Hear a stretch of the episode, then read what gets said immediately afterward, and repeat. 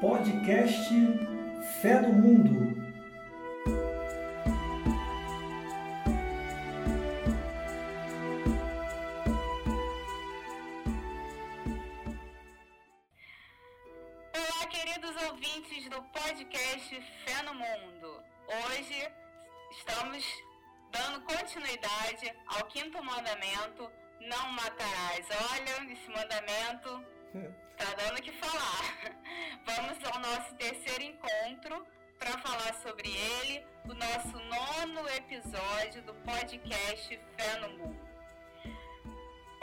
Gente vai seguir com os itens que ficaram faltando no nosso oitavo episódio, para não ficar muito extenso.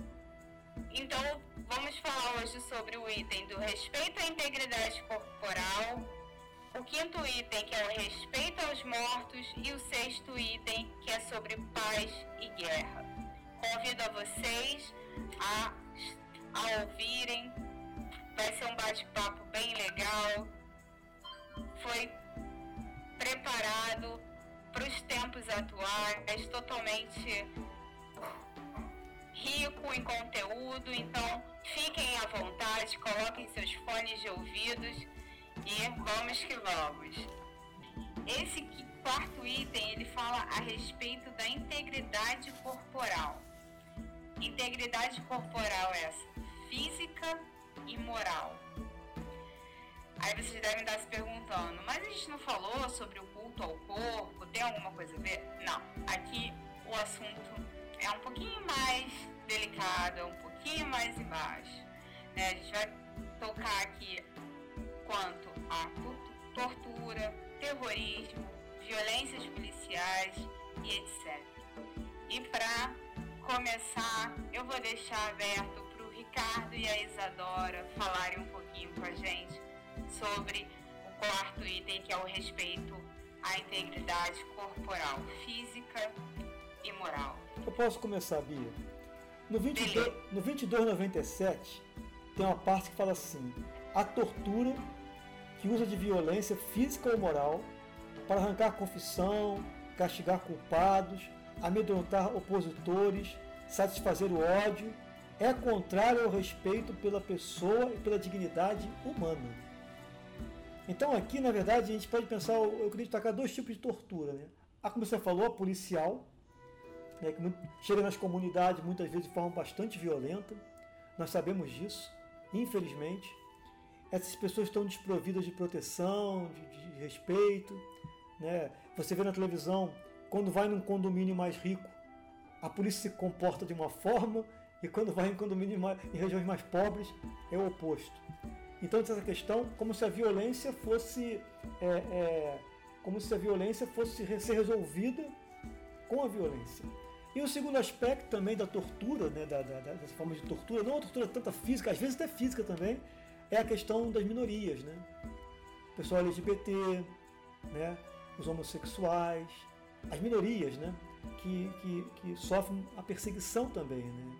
Quer dizer, há uma falta de respeito total com relação a isso. Né? Então acho que esses dois pontos têm que ser lembrados quando fala em tortura, né? Porque a gente pensa muito em tortura como na, na, na época da ditadura, nas cadeiras lá elétricas, né? No pau de arara, mas existe outra forma de torturas também, né? Hoje em dia. Então eu queria só levantar essa bola. Se Isabel quiser completar. Não, eu vou completar também. 2298, o seguinte é que você tratou, fala sobre clemência e misericórdia. Que na verdade é, a gente não deve torturar ninguém, é basicamente isso. E mesmo mesmo com relação aos nossos, por exemplo, inimigos políticos ou com as pessoas que divergem do nosso posicionamento, nós devemos tratar com clemência e misericórdia para não conduzir à degradação da pessoa. Então, eu acho que esse ponto retoma muito o que a gente falou no início, lá no, no, no podcast anterior, sobre é, você que a pessoa não perde dignidade, independente do que ela fez, de quem ela é. Então, assim, mesmo que seja, como eu falei, o inimigo político, um terrorista, a pessoa continua sendo constituída de dignidade. Então a gente não deve torturá-la para poder conseguir nenhum tipo de, sabe, vantagem, algo assim. E a própria, mesmo item, a igreja fala sobre orar pelas vítimas e seus carrascos. Então, assim, misericórdia de torturador também. A gente tem que, a gente tem que rezar pelas pessoas, mesmo as que erram, as que são as vítimas, porque no fundo, no fundo, é isso que a gente precisa, oração, entendeu? E consciência. Então, quanto, a gente, quanto mais a gente puder espalhar isso sobre. Quanto menos a gente for conivente com esse tipo de coisa, mais fácil vai ser de controlar. E aí eu entro nesse segundo ponto, que é o que eu vou tratar, que é o seguinte: não é só não torturar, é não defender a tortura, não defender torturador, não exaltar torturador, não exaltar regimes que torturam, não exaltar violência policial, porque é, foi a gente fala mais uma vez, a gente retoma o que a gente tratou no, no podcast anterior sobre existe uma diferença entre legítima defesa e execução, os meios que podem ser usados para você conseguir, por exemplo, um depoimento, para você conseguir qualquer coisa. Então, assim, não é só não fazer, é não contribuir. Não contribuir com, é, como a gente falou, é, a tortura, sabe? E aí eu queria trazer um outro tópico que também está bastante atual. Tem muita gente falando sobre genocídio. O que é o genocídio? Definição do dicionário, a primeira coisa que apareceu na internet. Extermínio deliberado, parcial ou total de uma comunidade, grupo étnico, racial ou religioso. Por extensão, destruição de populações ou povos. Então, a gente não pode defender nenhum tipo de política, nenhum tipo de discurso que vise acabar, destruir é, qualquer tipo de povo, de povo, pela raça, pelo gênero, pela, enfim, pela etnia, pela, pelo pensamento religioso, pela localidade. Tem muita gente que hoje em dia é, tem tratado sobre, por exemplo, é, não respeitar, não aceitar imigrante por pura xenofobia. E assim, é isso que a gente precisa, sabe? É, é aquilo famoso, assim, esse episódio de podcast é pra gente tratar sobre o buraco que é mais embaixo. Não é só sobre eu não beliscar o meu irmão, é sobre eu não ser conivente com quem tá beliscando ele, entendeu? Porque é, é isso que é ser cristão, é você se posicionar a favor da vida, a favor da vida digna para todo mundo, entendeu? E, e contra tudo que vai contra isso. E a favor de toda a vida, né? Que a gente às vezes vê bem as pessoas defendendo só um tipo de vida, né? Só a favor da vida, mas chegar com aquele discurso pronto que de, das minorias que não são importantes, né? São frases que eu não gosto nem de repetir, mas que a gente ouve por aí, né? Então, assim, é a favor de todas as vidas, né? É, todo mundo tem o direito, né, a pagar suas contas, né, perante a lei, né, ter sua segunda chance.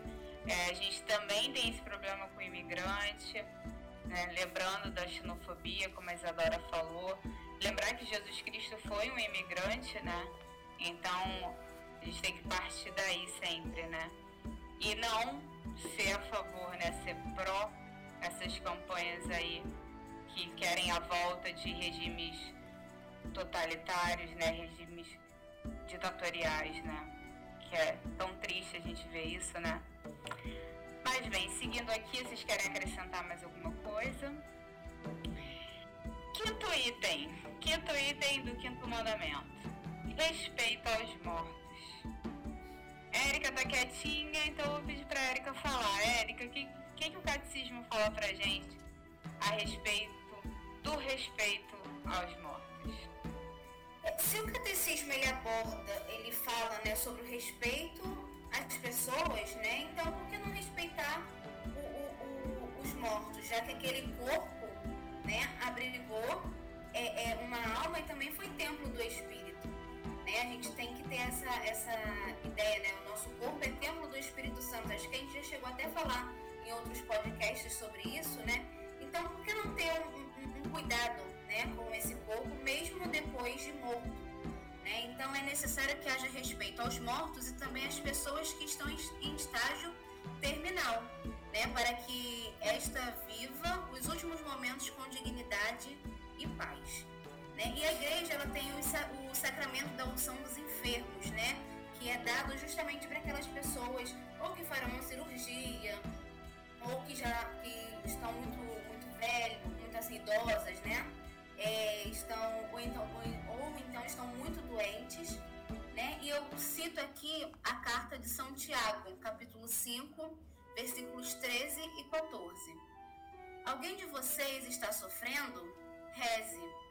Está alegre? Cante. Alguém de vocês está doente? Mande chamar os presbíteros da igreja para que rezem por ele, ungindo-o com óleo, em nome do Senhor. Então, a, a, a vida humana é muito importante. Então, até mesmo é, é a igreja né, tem um sacramento para poder aquelas pessoas que estão é, é, muito doentes, né, que às vezes a gente não acha que não tem mais cura para aquela pessoa, ou então ela já está mesmo em estágio de, de partida, né, uma pessoa muito idosa e tudo mais. Então, é, é, o cuidado né, com, com o corpo, até nos últimos momentos de vida, é de extrema importância. E muitas vezes, né, a, o Ricardo depois vai tratar sobre, sobre a sepultura né, dos corpos, mas também a igreja fala sobre a, a cremação. Né? Durante algum tempo, a gente sempre escutava que a igreja era contra, contra a cremação. Né? Porém, é, isso é permitido, porque é, ela até recomenda com, insistentemente que os corpos defuntos sejam sepultados no cemitério ou no lugar sagrado. E a cremação do cadáver ela não toca o espírito e não o impede a onipotência divina de ressuscitar o corpo. Né? Então a cremação não impede do que, de que seu corpo é, é não seja, não vá para a ressurreição. Né?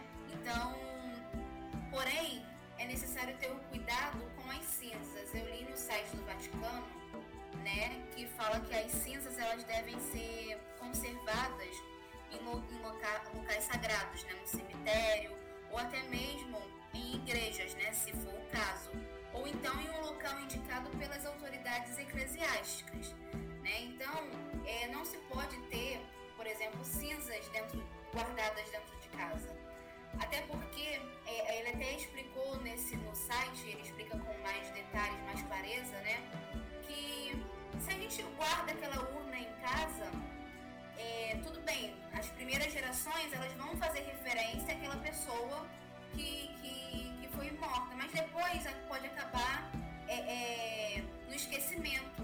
E nos cemitérios, né, sempre tem lá os, as pessoas que vão para os cemitérios, que oram, né, que, que fazem orações dentro dos cemitérios. Então aquelas almas elas nunca serão, serão esquecidas né, em orações, porque sempre estarão sendo é, é, rezadas. É, é, pessoas irão rezar por elas, né, dentro dos cemitérios.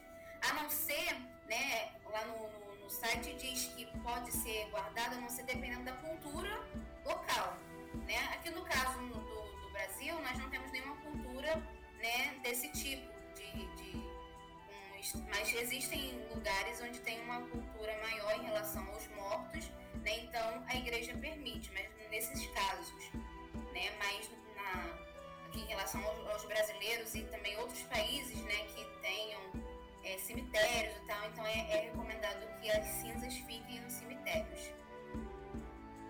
É, eu vou acrescentar, Bia, a questão do, do cemitério.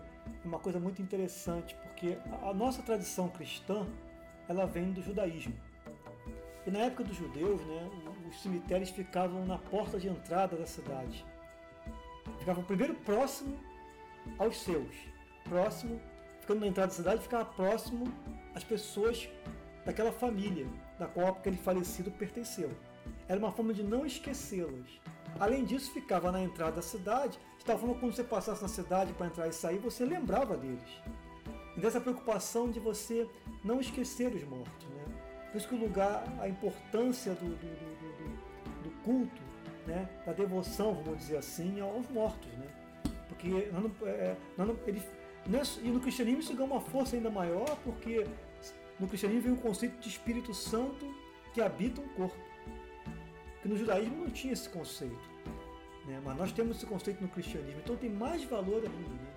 E é muito triste, por exemplo, você vê, por exemplo, hoje em dia, em algumas cidades do Brasil, né, de grandes cidades, você não poder nem passar a noite velando o corpo. Né? Porque a violência é tão grande que você não consegue nem ficar no cemitério à noite. Eu já participei de vários velórios à noite. Hoje em dia você deixa o corpo lá e vai embora e volta amanhã, entendeu? Quer dizer, nem essa, essa, essa, essa dignidade né, dessa despedida você pode ter esse, essa oportunidade. Então, para nós cristãos é muito importante. Por isso que no dia de finados se, se faz missa nos cemitérios. Né? É uma forma de você reviver aquilo, de você re, re, memorar, fazer memória daquelas pessoas. Né? Isso é muito importante. Isso está é, na essência do ser humano. Né? Quer dizer, para nós cristãos, então, é um momento de grande reflexão. Né? É isso. Eu acho também, Ricardo, quando você citou aí com relação aos corpos que não são enterrados, né? É, não, não tem aquela a, o velório, né? Fez lembrar desse período de pandemia, Sim. onde muitos corpos, né, foram foram enterrados sem o sepultamento. Sim. Né? Eu lembro que é, durante a pandemia perdemos a nossa avó.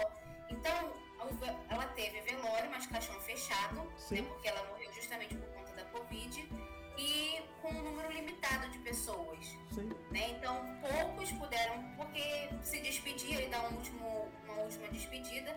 E teve pessoas que nem velório puderam ter, puderam ter né? Sem falar daquelas trocas né? de corpos que foram enterrados sem que a família soubesse. Né? Então, é um caso... Foi é, o caso, é... hein, Erika, é o caso da minha mãe. Só que, na verdade, você chegava lá para a gente para enterrar, né? E, na verdade, exige um tempo o, o, o, o, luto, você viver aquele momento, ele é importante. Que consequência vai ter na vida dessas pessoas que não tiveram essa oportunidade de, de, de velar um pouco os seus parentes? Que consequência vai ter no futuro isso? Ninguém sabe.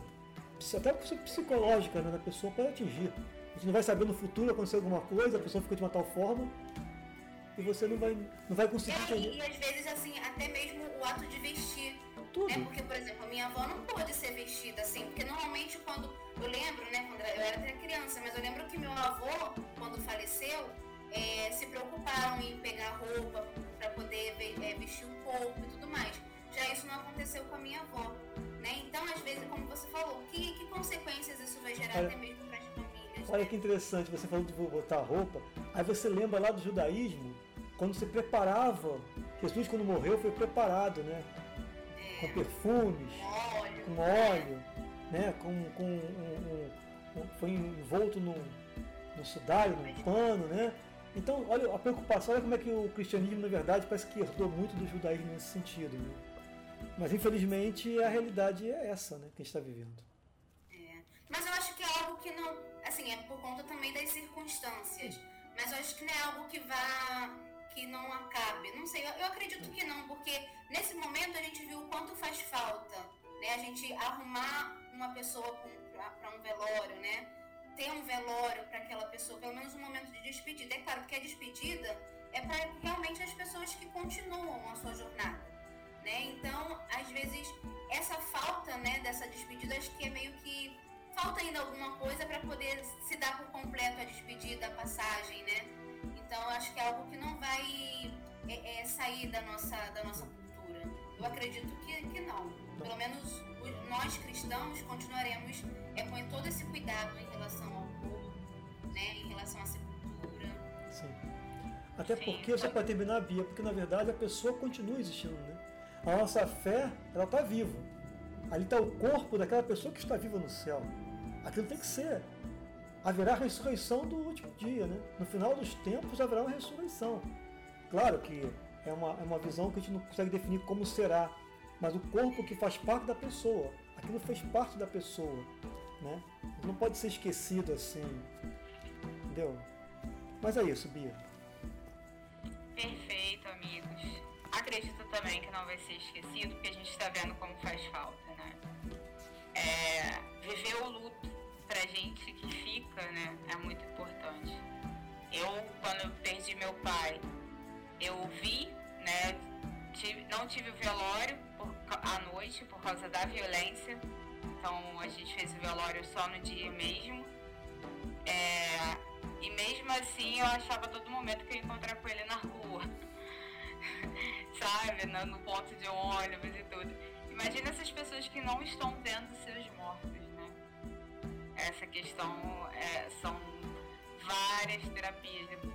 Eu acho que quem estiver aí, né, ouvindo o podcast, se identificar, vale a pena sim investir numa terapia. Para mim fez muito bem. Então eu sempre indico. Vamos para o sexto e último item do nosso quinto mandamento: não matarás. Paz versus a guerra. Isadora, para não perder o costume, eu vou começar com você. Só vamos, é isso. Bom, Então tá, é, bom, para começar, eu vou mais uma vez abrir um parênteses e cavar um buraco bem embaixo, para a gente poder tratar de um ponto que é importante. Eu vou ao item 2304 do Catecismo, que diz o seguinte. É, o respeito. É do 2304? É esse mesmo, esse mesmo, certo. É. O respeito e o crescimento da vida humana exigem a paz. A paz não é só a ausência de guerra, nem se limita a assegurar, a assegurar o equilíbrio das forças adversas. A paz não é possível na Terra sem a salvaguarda dos bens das pessoas, a livre comunicação entre os seres humanos, o respeito pela dignidade das pessoas e dos povos e a prática assídua da fraternidade. Então, para tratar sobre isso, eu vou num outro ponto, que é a doutrina social da igreja. Por quê? Porque hoje a gente está vivendo num mundo que está indo completamente contra o que Deus quer para a humanidade. Então, muito hoje se fala sobre um dualismo, né? Existe capitalismo, existe comunismo, existe direita, existe esquerda. E aí, muita gente trata sobre a igreja contra o comunismo. De fato, existem diversos documentos sobre isso eu vou chegar lá. Mas agora, nesse primeiro momento, eu quero tratar que a igreja também é contra o capitalismo desenfreado, sobretudo como a gente vive hoje. Não é certo poucos terem bilhões e muitos passarem fome. E aí eu separei alguns dados que são impressionantes para tratar aqui. Em 2021, o Brasil colocou mais 40 novos bilionários na lista da Forbes. Em fevereiro de 2020, antes da pandemia, haviam 13,4 milhões de famílias miseráveis. E em 2021, há 14,5 milhões. Mais de um milhão de famílias entraram para o nível de miseráveis. E o que que isso significa? Miserável é aquele é uma família que vive com menos de 89 reais um mês por cabeça na família. Então, no caso, a renda por cabeça é menos de 89 reais. Em 2021, há no Brasil 2,8 milhões de famílias em situação de pobreza, que são as pessoas que vivem com a renda entre 90 e 180 reais por pessoa no mês. A lista atual de brasileiros bilionários conta com 315 nomes. E juntos, só no primeiro semestre de 2021, os bilionários acumularam 1,9 trilhão. O brasileiro mais rico do mundo tem como patrimônio estimado acumulado 97,5 bilhões. A pessoa mais rica do mundo hoje é o Jeff Bezos, e ele tem um patrimônio estimado em 177,4 bilhões de dólares. Então, esses dados eles são tirados da Forbes, do UOL, do Infomoney, e eles são para a gente poder refletir um pouco sobre de onde, como é que a gente pode viver num mundo que a gente acha que isso está certo, que isso está justo. Porque eu, trouxe, eu só trouxe o nível de miserável e pobre no Brasil. A gente soma é, pouco menos de 20 milhões de pessoas nessa situação. Então, assim, é, são pessoas. Hoje a gente vive com mais de um salário mínimo, mais de dois. A gente já vê a dificuldade que é para você conseguir ter uma vida digna com o salário.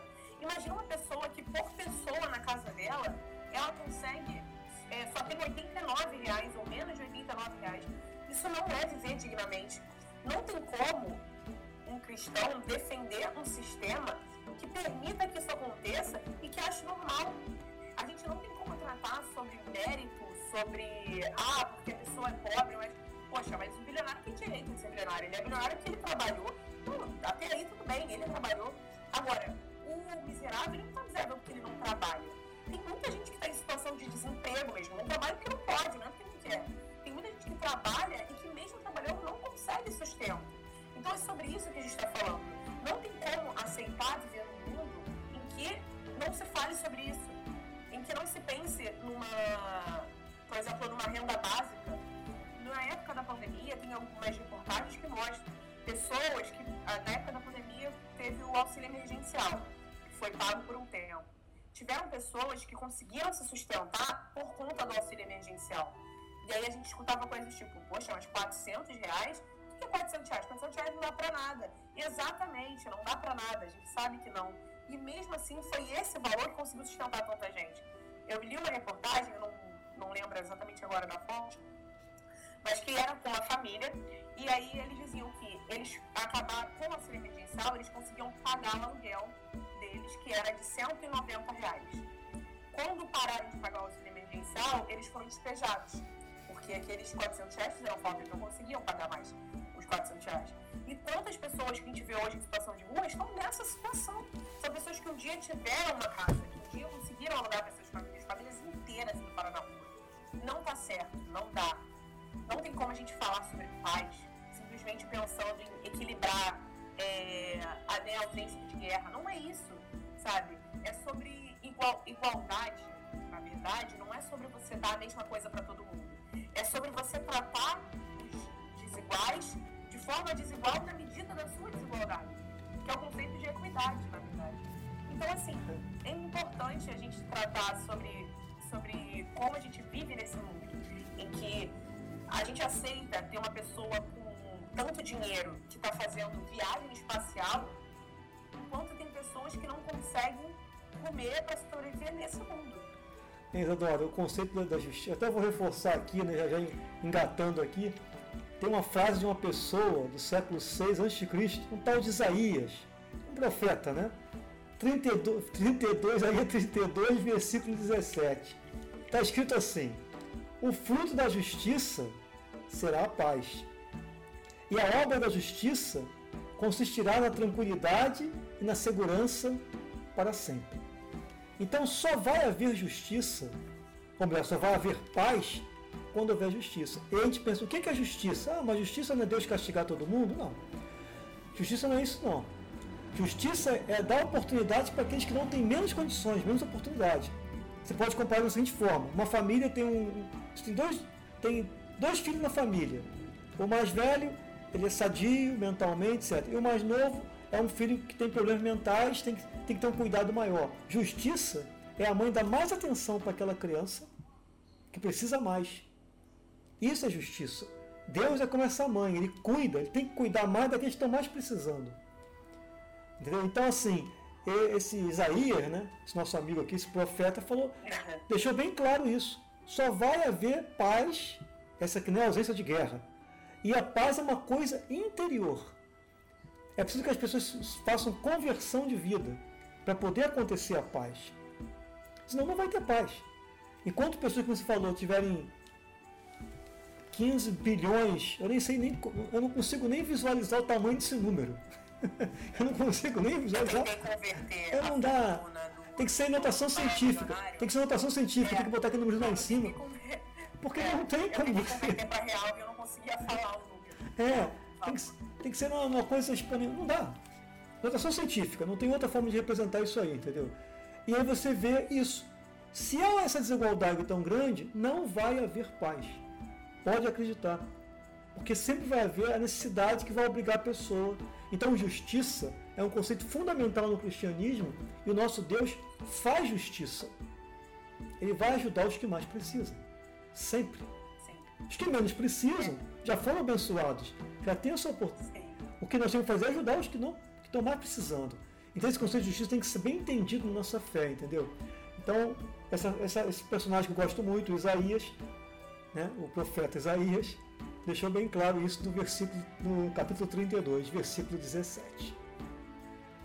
Sim, e você tratou sobre Isaías, eu vou trazer também uma pessoa um pouquinho mais atual, Isaías não é contemporâneo. É, mais atual, é, fala aí. É, mas é mais contemporâneo pra gente. São Basílio Magno, do século IV, já é, depois de Cristo. Um, garoto, é, né? É, tratando numa homilia sobre Lucas 12, 16 ao 21, que é a parábola que Jesus trata de um, de um homem que era muito rico e ele tinha uma colheita muito grande, não tinha de guardar a colheita. Aí ele decide construir um celeiro maior para botar a colheita dele. E aí se diz, né, insensato, ainda hoje sua alma será é, chamada, né, você vai ter que prestar conta e, e não adiantou nada ter construído um celeiro maior. E o que São Basílio Magno diz, de forma mais resumida? É o seguinte, que qual o problema de você ser rico? Bom, tudo bem, você pode ser. Agora, você tem que ter duas visões. Primeiro, se você acha que você é rico só por mérito seu, então você está indo contra Deus. Tipo, você reconhece que Deus não tem nenhuma importância na sua vida nesse ponto. Agora, segundo ponto, se você reconhece que você é rico, se você, que você é rico porque Deus te abençoou, então você tem que pensar, eu sou melhor do que o meu irmão que não tem, que não é rico igual a mim? Não. Porque na verdade, a gente, se a gente tem em excesso, tá faltando para alguém. E aí o que o santo vem trazer é o seguinte: então eu tenho muito dinheiro, então eu devo usar o dinheiro que está me sobrando para poder ajudar os outros, porque é isso. Deus, ele não precisa, ele não precisava, mas ele se faz precisar do ser humano. E é isso que é a caridade. Tem gente passando fome porque a gente está comendo, está jogando comida fora. A gente hoje vive num sistema que tem comida para todo mundo, não é esse o problema. O problema é divisão. Então, assim, tratar sobre isso é importantíssimo, é essencial. Porque foi o que você falou, Ricardo. É, justiça é importante para ter paz. E aí, como eu falei que faria no início, igreja contra o comunismo é. Por que, que a igreja é contra o comunismo? Primeiro, porque o comunismo é contra a igreja. Então, a partir daí, você não pode defender um sistema que vai ser contra você. E segundo, porque é contra a propriedade privada. Então, ninguém teria nada do que é seu. E o que, que a igreja ela propõe? Na verdade, cada um poderia ter a sua propriedade.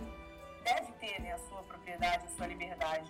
Mas existe um princípio da subsidiariedade na doutrina social da igreja, que prevê que o Estado deve fazer apenas aquilo que as pessoas sozinhas ou em comunidade não são capazes de fazer por si próprias, de modo eficiente, de modo eficiente e socialmente responsável.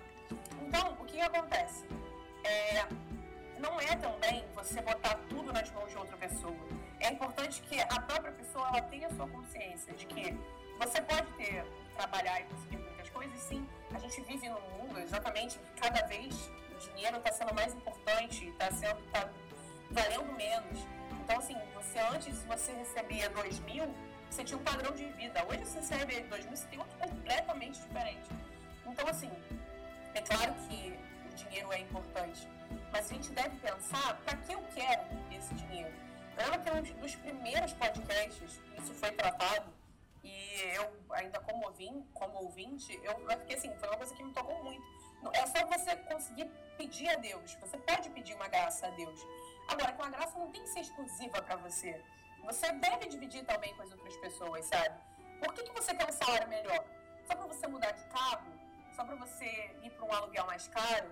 Mas você não vai olhar para as pessoas que não têm nem condição de pagar aluguel, que não tem condição de pagar uma cesta, que não tem condição de, sabe, de comprar o um mínimo de alimento então, assim, é, nós precisamos ter essa responsabilidade individual. A paz, ela depende da justiça. E isso é vida também, sabe? O que, que isso tem a ver com o mandamento de não matarás? Quando está sobrando para você, está faltando para alguém. Esse sobrando não quer dizer que, poxa, eu estou comendo quatro colheres de arroz, poderia comer duas. Não é isso, sabe? Não é, ah, eu tenho um terreno em sei lá, Araruama. Não é isso, não é sobre o seu terreninho. É sobre, poxa, pessoas que têm grandes latifúndios improdutivos. É sobre pessoas que têm bilhões na conta, entendeu? E estão usando esses bilhões para é, apenas para benefício próprio. É tudo que a gente está tratando. É olhar para o próximo como irmão, como filho de Deus, tanto quanto a gente. E que precisa desse cuidado. E é isso, assim. Só meus parabéns. foi. Vocês mandaram. Tirar o fôlego, foi tirar o fôlego. É, foi de tirar o fôlego. E eu só vou trazer só pra fechar essa fala aí. Fechar a tampa. Fechar a tampa com um dado alarmante, tá? Segundo a ONU, né, nesse ano pandêmico, 11 pessoas morrem no mundo por minuto devido à fome. Enquanto isso, como a Isadora falou, tem alguém vendendo uma viagem por espaço, né? Por milhões. Então, assim, 11 pessoas por minuto morrem por fome. E a gente achou que fome estava zero, né? Eu lembro que na minha adolescência tinha o Betinho, né? O, ele fazia arrecadação de alimentos e toda a sociedade, principalmente a classe média, né, a classe média alta, era enganjada em conseguir cestas básicas para doação né, de alimentos para as pessoas com fome. No governo do, do FHC, deu início ao Fome Zero, o projeto, com Lula se intensificou e teve uma época que a gente é, não tinha mais mortes por fome. Saiu do né? mapa da fome, né? Saiu do mapa da fome. E aí, infelizmente, com a pandemia, hoje a gente vê que no mundo morrem 11 pessoas por minuto com fome. É total o quinto mandamento, gente. É, essa fala de vocês é total o quinto mandamento. Érica tá quietinha, mas eu sei que você tem algo aí na pist pistolão também pra mandar pra gente. Fecha a tampa, Érica, fecha a tampa. Fecha a tampa aí com essa bomba aí que tu tem pra mandar, que tem tudo a ver com pistolão e bomba. Pode mandar. Como foi dito pelo, pelo Ricardo, né, muito dos problemas que ocorrem hoje é devido a, a, a, ao egoísmo humano. Né? Ele não disse com essas palavras, mas é mais ou menos isso que deu a entender. Né? É, e, e, isso também gera guerra, porque tipo, o enriquecimento é, faz com. sempre vai estar em, em, em, em guerra, em conflitos né? E até mesmo a gente sente a violência no nosso dia a dia que ela vem aumentando justamente por conta do, da ganância, né? É, o crime, né, ele está cada vez mais organizado e mais o que? Armado. Né? E é justamente nesse ponto que eu entro, né? É, é, no Brasil nós temos um grande problema de segurança pública, né? Nós não, a gente pode pensar assim, eu não sei como é que foi a realidade de vocês na infância, mas eu lembro que eu cheguei a brincar na, na rua, né, com os coleguinhas, com os vizinhos que nós tínhamos, nós temos ainda, e, e, eu vejo também que é um pouco diferente da, da, da, infância que, por exemplo, meu pai teve, que ele conta pra gente. Né? Que ele, ele saía, ele, ia, ele pegava o ônibus, ia parar em outro, em outro bairro, ia sozinho pra praia e tudo mais. E é uma realidade que a gente não tem hoje devido à falta de segurança pública. Né? E, e o que, que isso tem a ver, né, a segurança pública, com esse, esse, esse mandamento? Tudo. Né? Porque se a gente não tem segurança pública, se, se a gente se priva é, de fazer certas coisas por medo né, de, de morrer, por medo de, de, de sei lá, ter diversos tipos de problemas, né? é, é, é, é, é ir contra, contra esse quinto.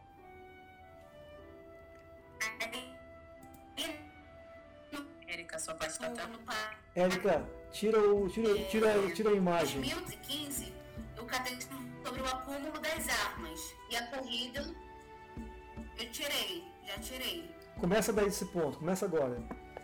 É, no parágrafo, no parágrafo 2315 do catecismo, o catecismo fala, ele fala né, sobre o acúmulo de armas e a corrida aos armamentos, afirmando que isto não garante a paz e está longe de, de diminuir as causas da, da guerra, correndo, é, é, podendo até agravá-las.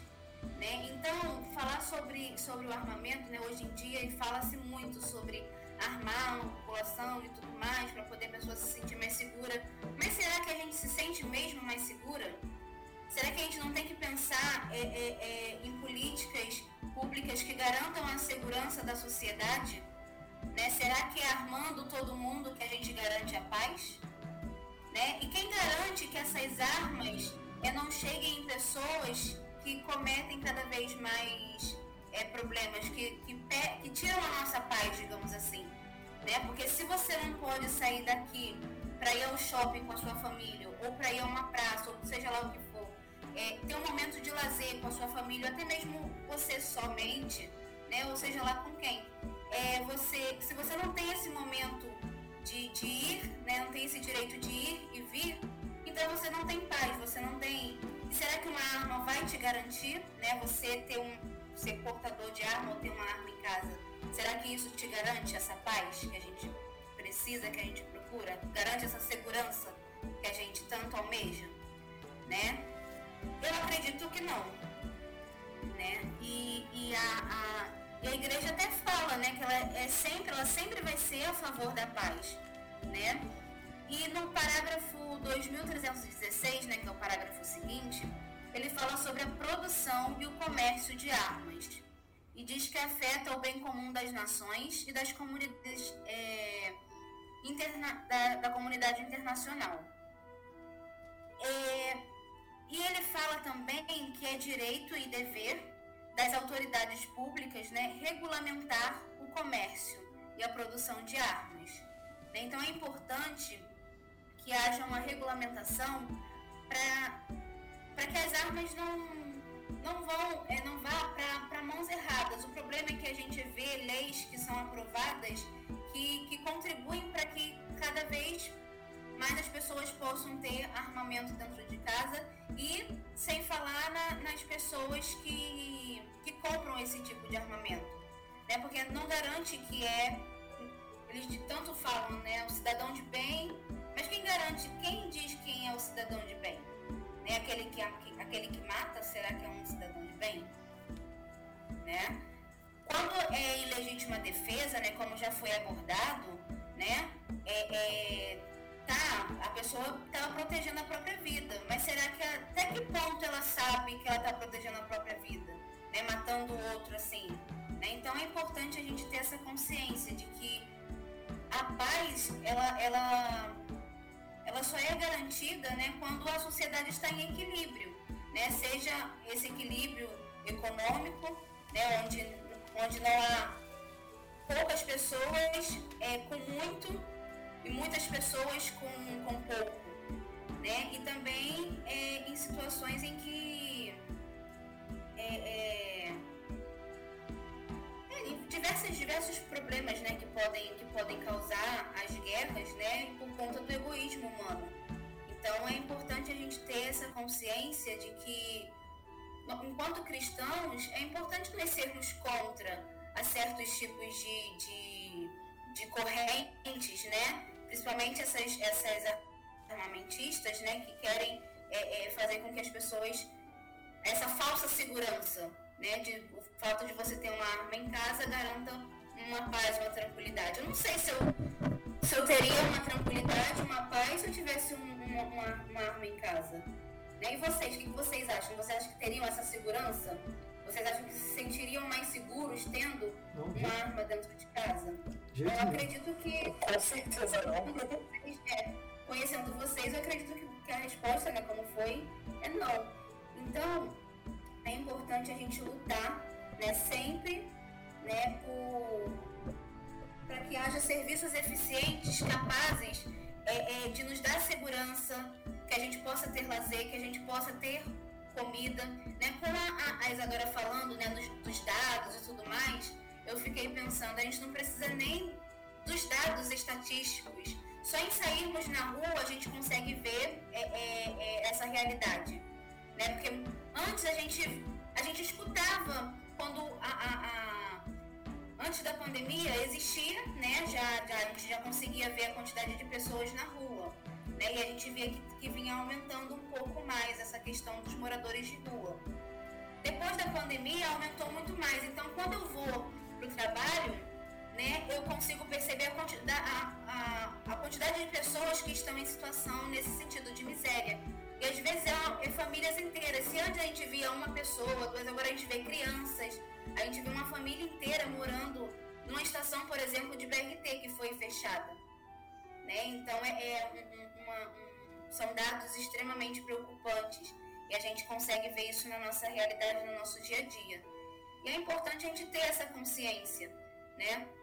O é, que, que eu posso fazer para poder minimizar o sofrimento daquela pessoa que, que, que, que, está em situação precária, que está em situação de miséria. Né? Então, são, são reflexões, né? isso que a Isadora muito bem disse, são reflexões que a gente precisa, enquanto cristãos, enquanto seres humanos, né? ter diariamente para poder é, é, contribuir para também a dignidade do outro. Né? Porque imagina uma pessoa é, morrer de fome simplesmente porque não tem porque não tem dinheiro, né? Porque não tem o alimento, que a Isadora falou. O alimento tem e tem de sobra, mas a pessoa não tem como comprar. Né? E tantas outras pessoas é, é, tendo e não tem essa consciência, essa visão de que o, o, que, ela, o que ela tem pode contribuir para, para é, levar o outro, tirar o outro da fome né, e tudo mais. Perfeito, meninas. Alguém quer falar mais alguma coisa? Eu acho que vocês fecharam com a tampa total, assim. Foi maravilhoso. Se eu adora. É uma aberturinha nessa tampa, só para de maneira Sim, falar também sobre que o Papa Francisco também tem focado muito nesses assuntos, sobre a importância da gente cuidar dos mais pobres. E assim, todos os papas eles sempre trazem documentos para tratar sobre diversos assuntos que estão em voga nos tempos de E o Papa Francisco, hoje, além de tratar muito sobre essa questão dos pobres, ele tem tratado muito sobre o desenvolvimento sustentável também e a proteção ao meio ambiente. E aí, assim, se eu posso né, ter essa aberturinha na tampa, se eu posso né, agora fechar ela, seria com isso, que a proteção do meio ambiente também é algo extremamente importante para a gente tratar sobre vida, inclusive sobre paz, porque com esse desmatamento estão se esgotando diversos recursos e a gente sabe que isso tende a levar a uma guerra se não for controlado, se não for é, modificado. E quem sofre são os países e são as pessoas mais pobres. Então, assim, é, o próprio Papa, né, nos documentos dele, ele traz muito sobre essa questão do desenvolvimento da proteção ao meio ambiente. E a gente precisa tratar disso também. Respeitar a vida em todas as suas esferas, respeitar a fauna, respeitar a flora, também significa respeitar o ser humano. E é isso, ser contra a morte também precisa ser contra qualquer coisa que induz a morte, que leva à morte, mesmo que indiretamente si. Bia, já que a Isadora abriu um pouquinho a tampa, antes que ela feche a tampa agora, eu lembrei de outra coisa.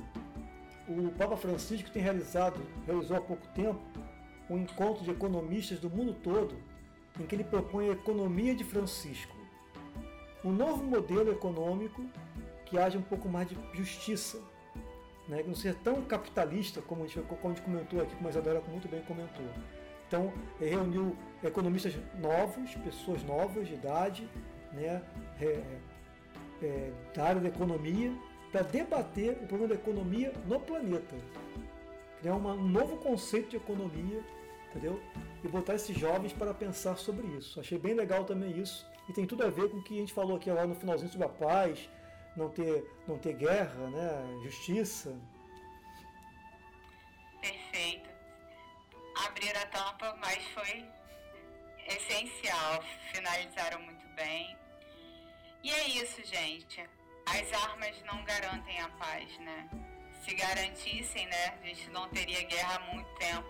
Mas a gente vê que a guerra existe desde que o mundo é mundo. E desde que o mundo é mundo, o povo está armado.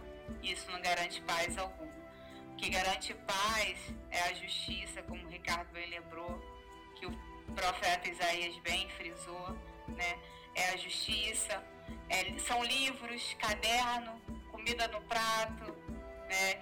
Então, isso sim garante paz, não armas. Quero agradecer a vocês, foi muito bom hoje, bem polêmico, né, mas construído de uma maneira leve, de uma maneira que acredito que ficou fácil para que todas as pessoas entendessem nosso ponto de vista, não ferindo os princípios da nossa religião, Lembrando que é um podcast para todos, mas que a gente né, parte do catecismo da Igreja Católica. Então, meus agradecimentos a Érica, ao Ricardo, a Isadora, por mais esse podcast muito bem construído, muito bem elaborado por vocês. Meus parabéns, amigos de vocês. Se o mundo tivesse mais pessoas assim, olha, a gente não ia estar tá passando por, tu, por tanta coisa que a gente está passando, né? Não, tá Agradecer a vocês também, né, que nos ouviram um pouco mais longuinho hoje, mas é assim, são muitas coisas para serem ditas, como eu falei no início, parecia muito óbvio o quinto mandamento, né? Mas não é tão óbvio assim, existem várias lacunas para serem preenchidas, né? Para a gente chegar nele, né? Que é não matar. E lembrando que se você quiser falar alguma coisa, né? Que teve alguma dúvida sobre algo que foi dito aqui, ou disse, ah, não concordo com o que vocês falaram, ah, concordo plenamente, ou não entendi esse trecho, fiquem à vontade, tá? Aqui não tem certo e errado, tá? Então vocês podem mandar para o endereço eletrônico tlc.decolores.gmail.com Assim a gente finaliza o quinto mandamento o nosso oitavo episódio e vamos no nosso barquinho rumando ao sexto mandamento, que será o nosso próximo encontro. Ok, amigos? Ok. Ok. Parabéns, viu? Orgulho de vocês. Todos nós, estamos aprendendo. Sempre, sempre aprendendo, sempre mais alto. Um amigo, meu, um amigo meu me ensinou isso. É um amigo nosso. Um amigo nosso. Um amigo nosso. Fiquem com Deus, na paz de nosso Senhor Jesus Cristo. E até a próxima. Tá bom, uma boa Esse noite. foi mais um podcast Fé no Mundo. Legal. Tchau, tchau, meninas. Boa noite. Tchau, tchau. Tchau, gente. Boa noite. Tchau, boa noite. Obrigada.